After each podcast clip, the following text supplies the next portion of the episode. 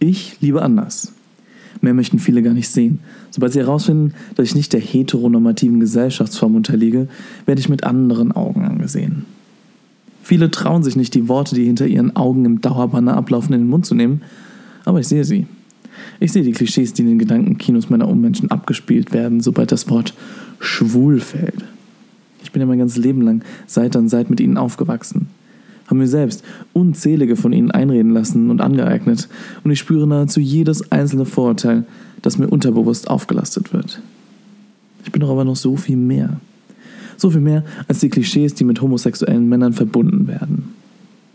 Eigentlich, ja, eigentlich bin ich ja sogar sehr gerne ein Teil dieser Gesellschaft. Zumindest dann, wenn die Menschen nicht wissen, dass ich anders bin. Ich kümmere mich gerne um Menschen. Ich heiße sie willkommen, möchte, dass sie sich in meiner Gegenwart wohl und umsorgt fühlen, dass sie mit mir lachen und einfach mal die Seele baumeln lassen können. Dass sie in meiner Gegenwart Sorgen und negative Gedanken hinter sich lassen können. Dass sie einfach sich selbst sein können. Und genau wissen, dass sie sich nicht verstellen müssen, weil sie bei mir genauso angenommen werden, wie sie sind.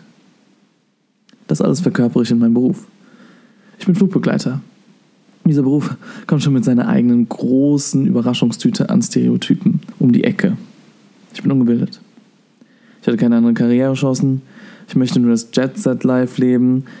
Ich kann nichts anderes als Nüsschen und Saft servieren. Ich bin eine Trolley Dolly, ich bin Sky Candy, ich bin eine Saftschubse, ich bin eine Servierschabe. Ja, in diesem Beruf wird man sowieso klein gehalten. Aber paradoxerweise wird gleichzeitig auch Übernatürliches abverlangt. Hierzu habe ich letztens einen kleinen Kommentar gelesen. Flugbegleiter sein heißt nämlich, dass ich selbstverständlich alle Sprachen dieser Nationen dieser Erde spreche und diese Nationen natürlich auch alle besucht habe. Ich bin verantwortlich für das Essen an Bord, für die Slots, für defekte Flugzeuge, das Wetter und die allgemeine Wirtschaftslage. Ich bin natürlich in der Lage, neun verschiedene Getränkebestellungen auf einmal aufzunehmen, auswendig alle Bordverkaufsartikel mit Preisen zu nennen, für alle Anschlussflüge die Abfluggates zu nennen und ich kenne natürlich auch jedes kleine Kuhdorf, über das wir gerade fliegen. Ich weiß beim Nachfüllen automatisch, welches Getränk sie in ihrem leeren Glas hatten, sogar wenn der Kollege sie vorher bedient hat. Ich weiß, dass sie fünfmal die Woche fliegen, dass sie seit acht Jahren ihren 20 Kilo Rollenkoffer als Handgepäck mitnehmen und dass ich der Erste bin, der ihnen sagt, dass dieser zu schwer sei. Und dass bei anderen Fluggesellschaften sowieso alles besser ist. Ich lächle. Bin mitfühlend, ersetze meinen Gästen gerne auch mal den Psychiater. Ich kann schauspielern, singen, tanzen und natürlich zaubern. Ich bin der Flugbegleiter. Ach so. Und eins habe ich noch vergessen.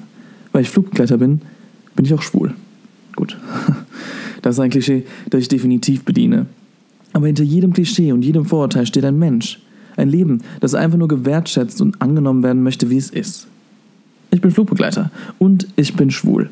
Aber ich bin auch noch so viel mehr. Genau deswegen möchte ich diesen Podcast machen. Wir sind doch alle so viel mehr als von unserer Umwelt in den ersten paar Sekunden, in denen sie uns mit ihrer von Scheuklappen verdeckten Aufmerksamkeit beehrt. Ich möchte lernen, das immense Gewicht an Vorurteilen selbst ablegen zu können, selbst einen Strich zu machen, selbst etwas zu verändern. Erst in mir und ja, dann, wenn ich Glück habe, auch in anderen.